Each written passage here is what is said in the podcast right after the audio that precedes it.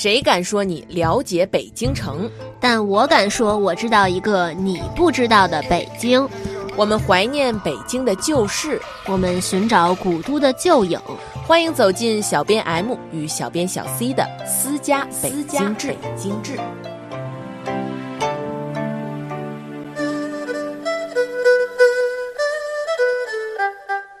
吃喝玩乐四个字，透着的就是闲适二字。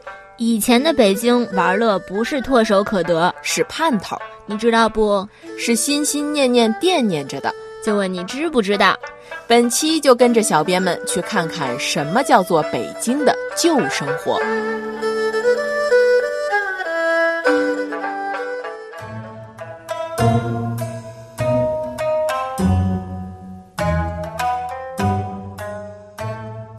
亲爱的朋友们，掐指一算，小编们大半年没和你们唠嗑了。有这么长时间吗？我怎么记得我们上次还在讨论？嗯，想不起来了吧？嗯，这回我们不跟朋友们说太久远的事儿，咱就说说近几十年的事儿吧。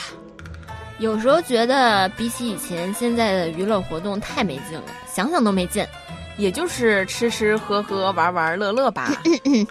也就是那么回事儿，觉得哪儿都一样，大同小异的，也没个特色。哎，我前两天碰见一个北京老大爷，八十多了都，你听听当时人家老北京人的生活，怎么着？真是有滋有味儿啊！我一小时就在这儿，就没还得来过。这门口有一自行车铺，米家，哎。这位老大爷原先是混西四白塔寺一带的，跟我们聊的也都是这一片的往事，吃的喝的玩的乐的，真是一样不少。随着时间的流逝，这样的回忆片段是越来越难得了。我们这些小辈要是不听听老辈人的故事，就看着现在这街面儿，哪里还能知道以前北京生活是个什么样嘞？所以，小编们迫不及待的想拿来跟大家分享一下。我们边听边聊，还会适当加以补充。不聊历史，只谈生活，开始吧。我都八十了，公共电影看电影去。这一条龙的澡堂子洗澡，小时候往里玩去，就没进来过。这今儿我走到这头一回，哎，净跟外头瞅这台，那头老疯狂的进来，关着那门都关着。这全变了，那那那都没了。这成地铁口了。原先他跟那儿这个馒头铺，红红楼店那那个那个那个羊肉胡同胡同口那有馒头铺，他跟那口那开自行车铺，我还老来，老在那儿。哎，那阵上广济寺放风筝去，白塔寺去去吃炒肝去。这白塔白塔寺西边还一大块地。做买卖的，现在白塔寺就那就那一块了，不吗？嗯，不西边还一大块呢。嗯，那羊肉胡同那小胡同，就穿过去了，转一圈这一早上，那边有牌了，四牌了。这这个早上那西东东边这儿，这卖菜，那大馒头那么多个，一人一顿的吃。那卖鱼的卖什么都早早市似的，哎，热闹着呢。白塔寺现在有家咖啡馆，天儿好的时候，透过整排透明的玻璃窗，能看到妙音白塔寺的金顶熠熠生辉。坐在那里的年轻人大约不能想象，以前的老住户就朴实的在白塔下就着一碗炒肝，开始了一天的生活。我也想吃大爷说的大馒头和包子。说起北京的吃食，莫要提起著名的八大春八大楼，可谓是各菜系汇集之处，远近闻名啊！记得小编们有一次在鼓楼附近的胡同，还找到了原来北京同春园饭庄的写着菜谱的木板子。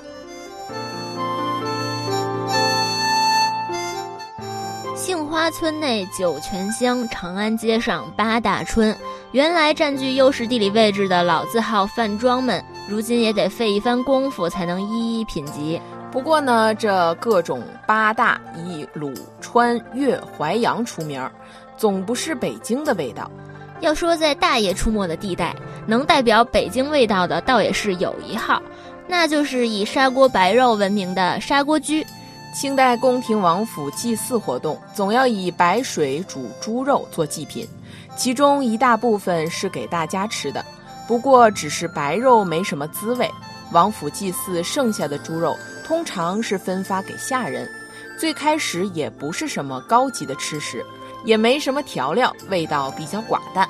不过，智慧的人民群众马上研发出了新的吃法，一传十，十传百。还在定亲王府外开起了买卖，小店儿刚开始叫和顺居，寓意和和顺顺。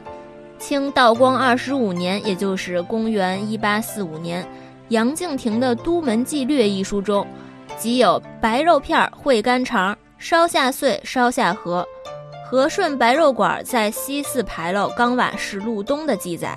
后来由于烹饪器具，也就是大砂锅太有名了，干脆也就改名为砂锅居了。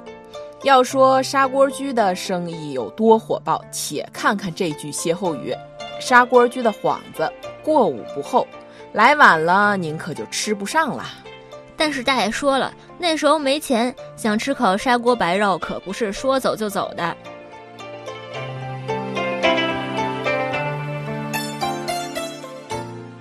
大馆子固然声名在外，可要说有滋有味，总也不及小馆给人的记忆深刻，以至于许多年后依然念念不忘。就拿这西四包子铺来说吧，就是好几代人的念想。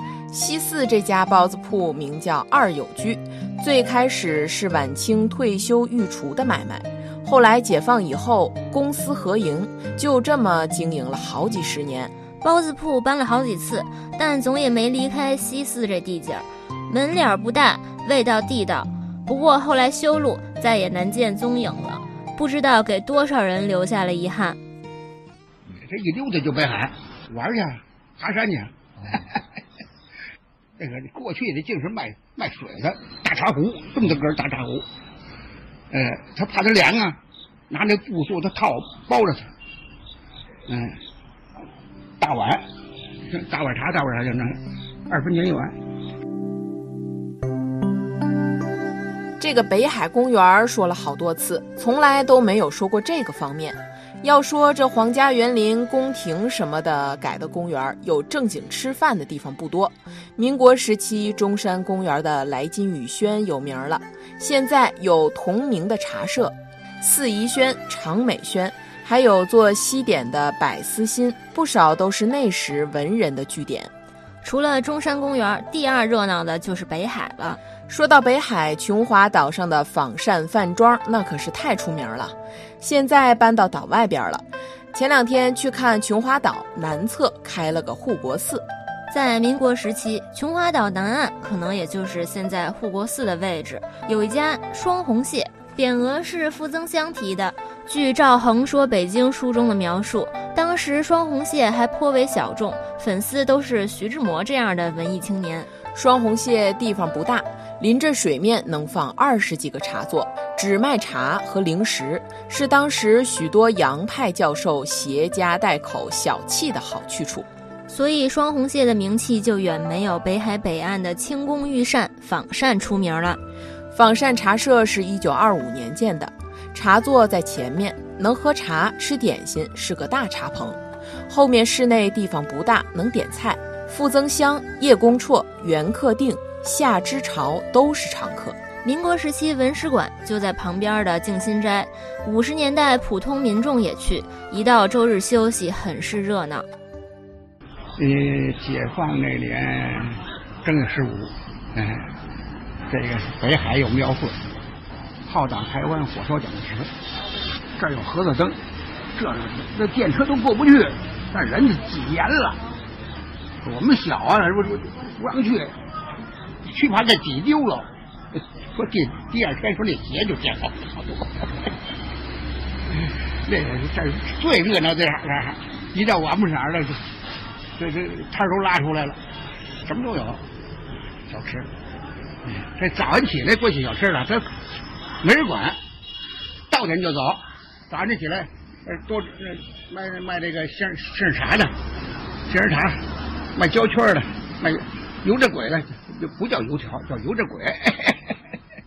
哎，一到点撤了，这胡同大大部分东西都有。现在人老说过年没劲，因为天天都跟过年似的，自然不懂过去只有过年才能穿新衣、有好吃的的那份期待。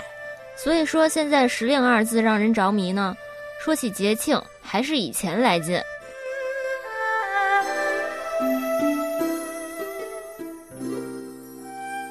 我跟这看过那害怕了，哎，那叫什么？不对，那叫叫那叫那叫夜本歌声，过去就演。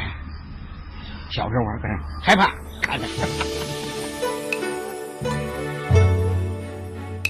红楼电影院时间倒是不长，曾经设有残疾人轮椅停放的位置，这一点很人文。不过现在正在整修。北京最早的电影院是前门大栅栏的大观楼影楼，距今已经有一百多年的历史了。中国自产的第一部影片京剧《定军山》就是在这里放映的。这家现在倒是还可以去体验一下。不过那个时代最吸引小孩子的，还要说书馆说书和天桥杂耍。上天桥听事儿去，把人说呀，跟大人身底下一揪，一要钱了，大伙儿一跑了，他你小孩就会这这这你也没辙。你看那点就是说相声的，哎，耍大刀的，打弹弓的，哎，把这球打扔上去了。那弹弓叭一下打，半空给打碎了，还真是功夫。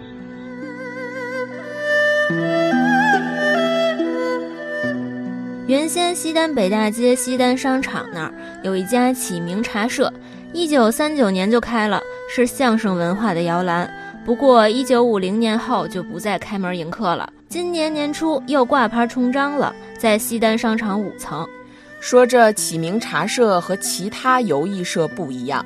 启明茶社与别的杂耍园子不同，进门不用买票，零打钱；又与一般撂地零打钱的场子不同，撂地场子打钱时，见有人溜走，便说个不好听的诅咒话。启明茶社则不然，在打钱时见有人走，则说家财万贯也有一时不便，没带零钱不要紧，来听我们相声就是捧场，那叫一个讲究。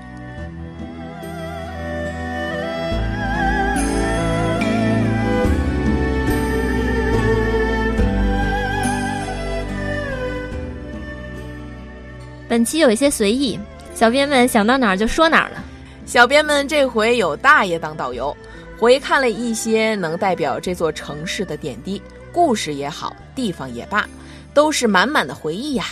好不容易更一期，赶紧说一下广告。哎，本期老北京到此结束。如果您对我们的节目感兴趣，欢迎您关注北京老北不对。欢迎您关注小编的私家北京志。哎呀妈呀！微信公众号啊，对，欢迎 那个欢迎您关注微信公众号“老北京全拼加一二三零”寻找我们，或者是新浪微博小编的私家北京志。好啦，就这样吧，再见。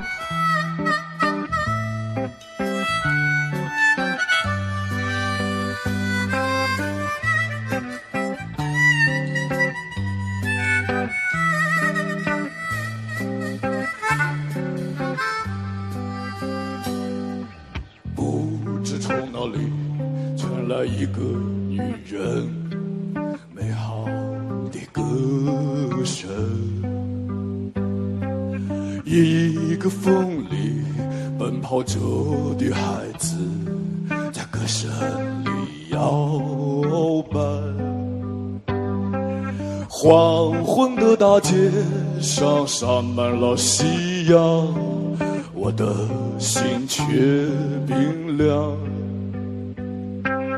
有人在背后拍了拍我肩膀，回头是个陌生姑娘。